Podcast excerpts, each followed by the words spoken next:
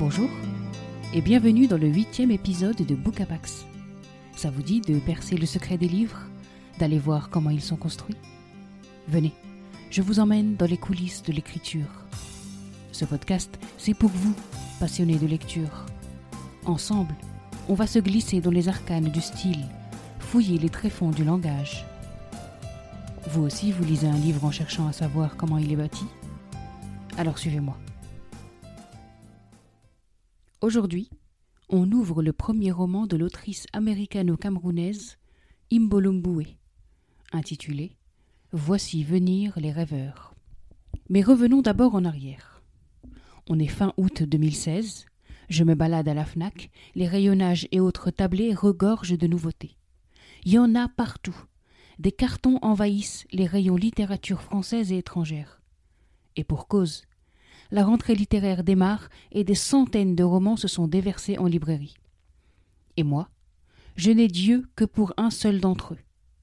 Il est posé debout sur une table, il est haut et dépasse ses congénères de quelques centimètres. Sa couverture est un mélange de brun, de rouge, de jaune et de noir, sorte de tissu africain couleur terre. Dessus se détachent des immeubles new-yorkais. Son titre m'appelle Voici venir les rêveurs. Je le trouve magnifique. Il suffit de peu parfois pour que je succombe à l'appel d'un livre. Ici, le titre a tout de suite déterminé mon achat. La quatrième de couverture, je l'ai parcouru en diagonale. Déjà, le roman était dans mon panier. Dans le bus qui me ramenait chez moi, j'ai sorti le livre. J'en ai encore une fois admiré la couverture. Et les premières lignes m'ont tout de suite emporté.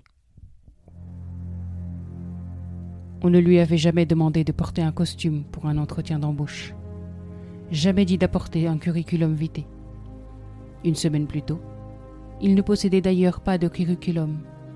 Quand il s'était rendu à la bibliothèque, à l'angle de la 34e rue et de Madison Avenue, et qu'un bénévole lui en avait rédigé un, détaillant son parcours afin de montrer qu'il était un homme aux grandes qualités.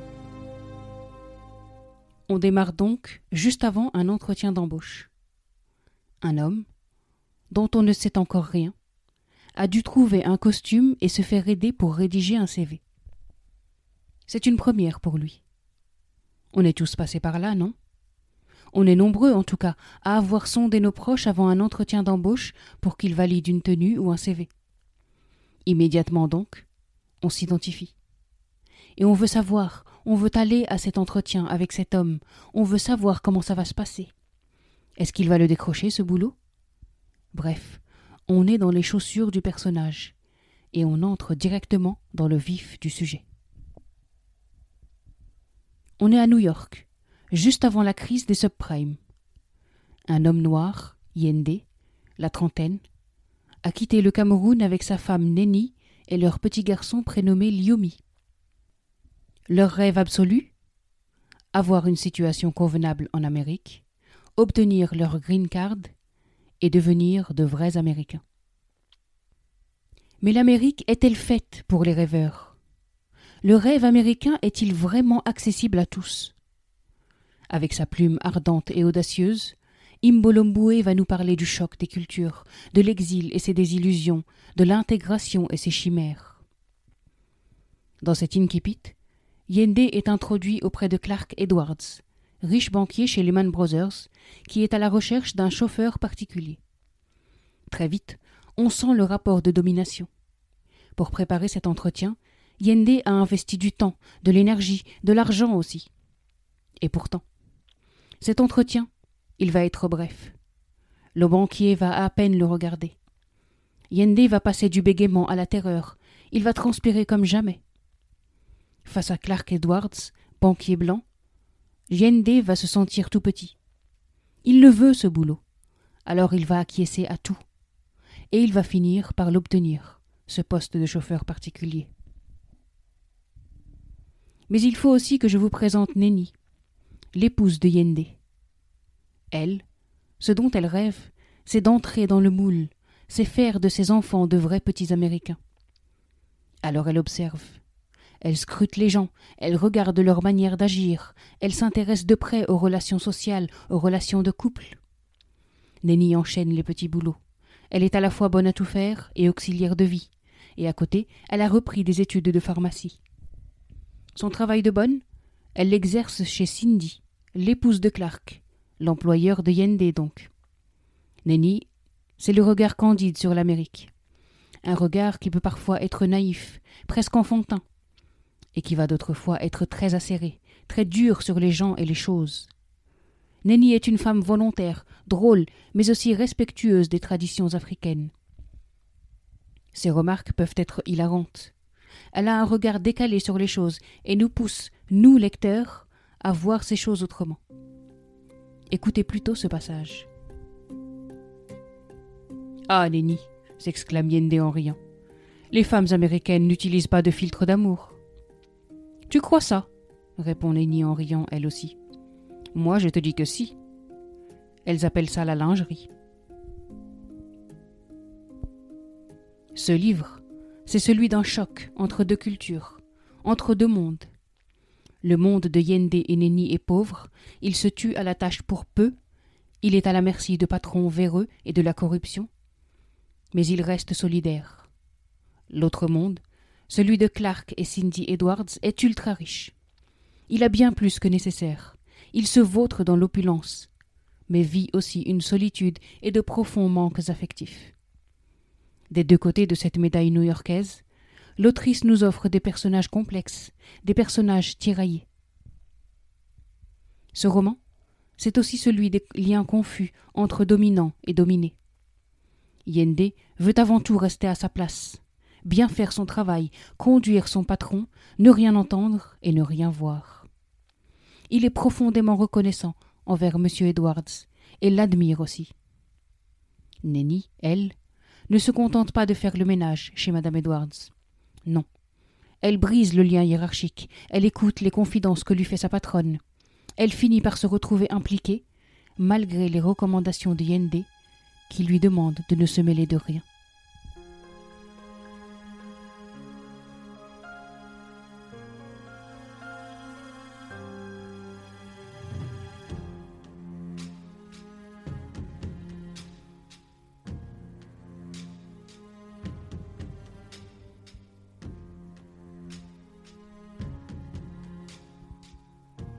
Mais le cœur véritable du livre, c'est le rêve américain. Ce fameux rêve que tout immigré aux USA espère au moins toucher du doigt. Yende et Nenny s'y accrochent. Ils s'y agrippent, ils travaillent fort pour l'atteindre. Mais constamment, ce rêve les fuit. Les obstacles sont nombreux sur leur route. Les mois passent et le couple ouvre les yeux. En Amérique aujourd'hui, il ne suffit pas d'être en règle. Regarde tous ces gens qui ont des papiers et qui galèrent. Regarde tous ces Américains qui souffrent eux-mêmes. Alors qu'ils sont nés dans ce pays. Ils ont des passeports américains et pourtant ils dorment dans la rue. Ils vont se coucher avec la faim. Ils perdent leur boulot et leur maison chaque jour avec cette, cette crise économique.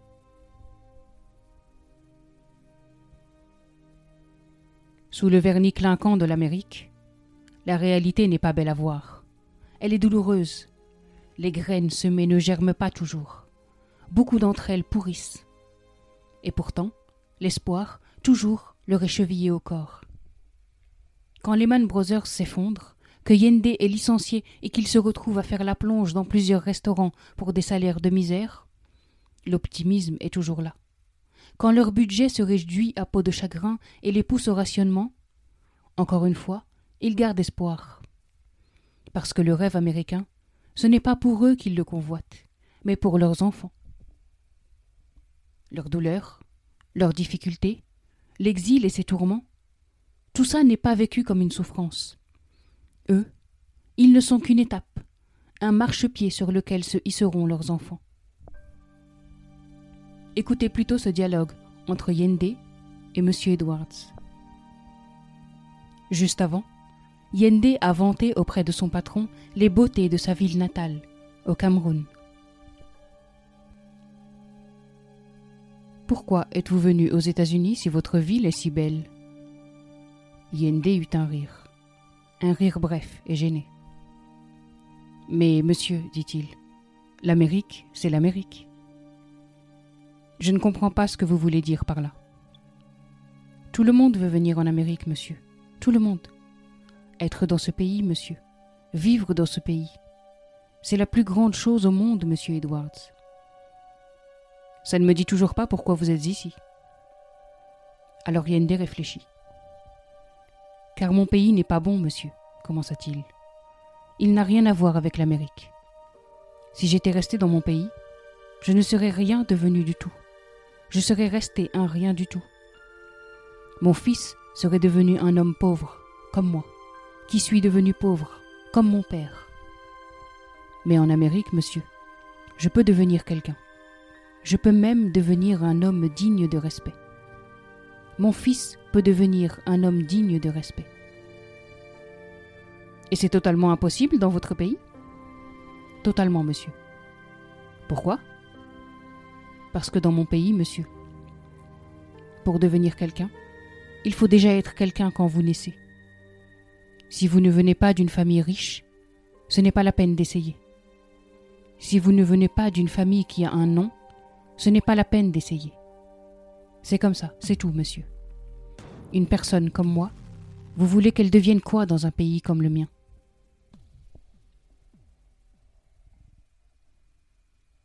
Voici venir les rêveurs est écrit dans un style simple, très efficace. Les phrases sont courtes, sans fioritures.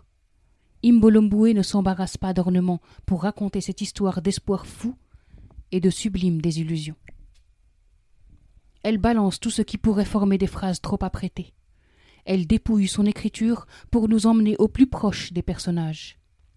On est avec eux, on reste avec eux, dans leur peau, dans leur tête et ça donne un livre plein d'énergie.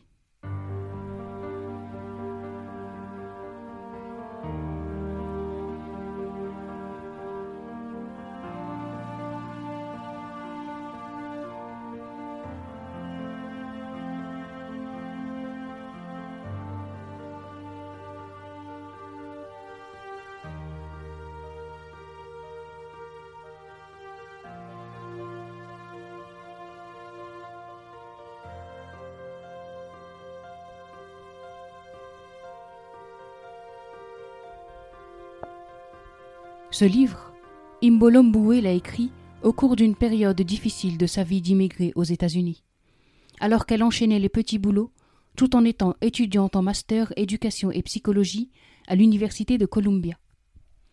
En 2009, elle se retrouve brutalement au chômage suite à la crise des subprimes. Courant 2011, l'autrice se balade à Manhattan quand elle voit des hommes d'affaires sortant des buildings pour s'engouffrer dans de belles voitures très souvent conduite par des chauffeurs africains.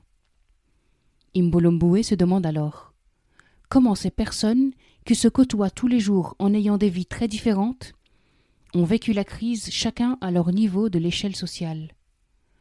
Ainsi est née l'idée du roman. Un roman qui met à bas les fantasmes selon lesquels tout le monde peut réussir en Amérique. Un roman qui montre combien le racisme écrase et broie les personnes racisées un roman qui résonne avec l'actualité récente et le mouvement Black Lives Matter, tant il appelle à la conscience de manière directe et crue. La police sert à protéger les blancs, mon frère. Peut-être aussi les femmes noires et les enfants noirs, mais pas les hommes noirs. Jamais les hommes noirs. Les hommes noirs et la police sont comme l'huile de palme et l'eau. Tu comprends ça?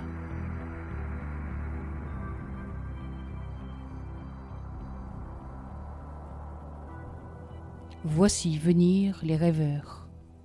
Un titre triomphant pour 420 pages que j'ai dévoré avec une grande avidité, très curieuse de savoir ce qu'il allait advenir des personnages.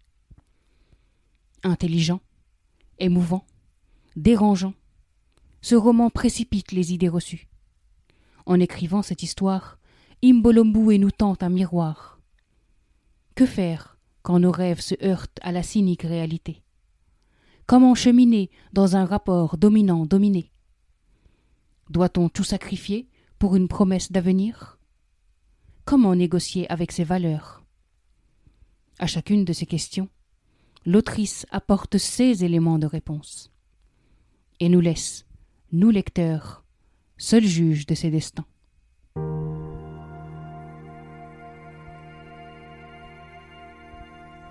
Allez, finissons cet épisode avec Victor Hugo qui nous dit La lumière est dans le livre.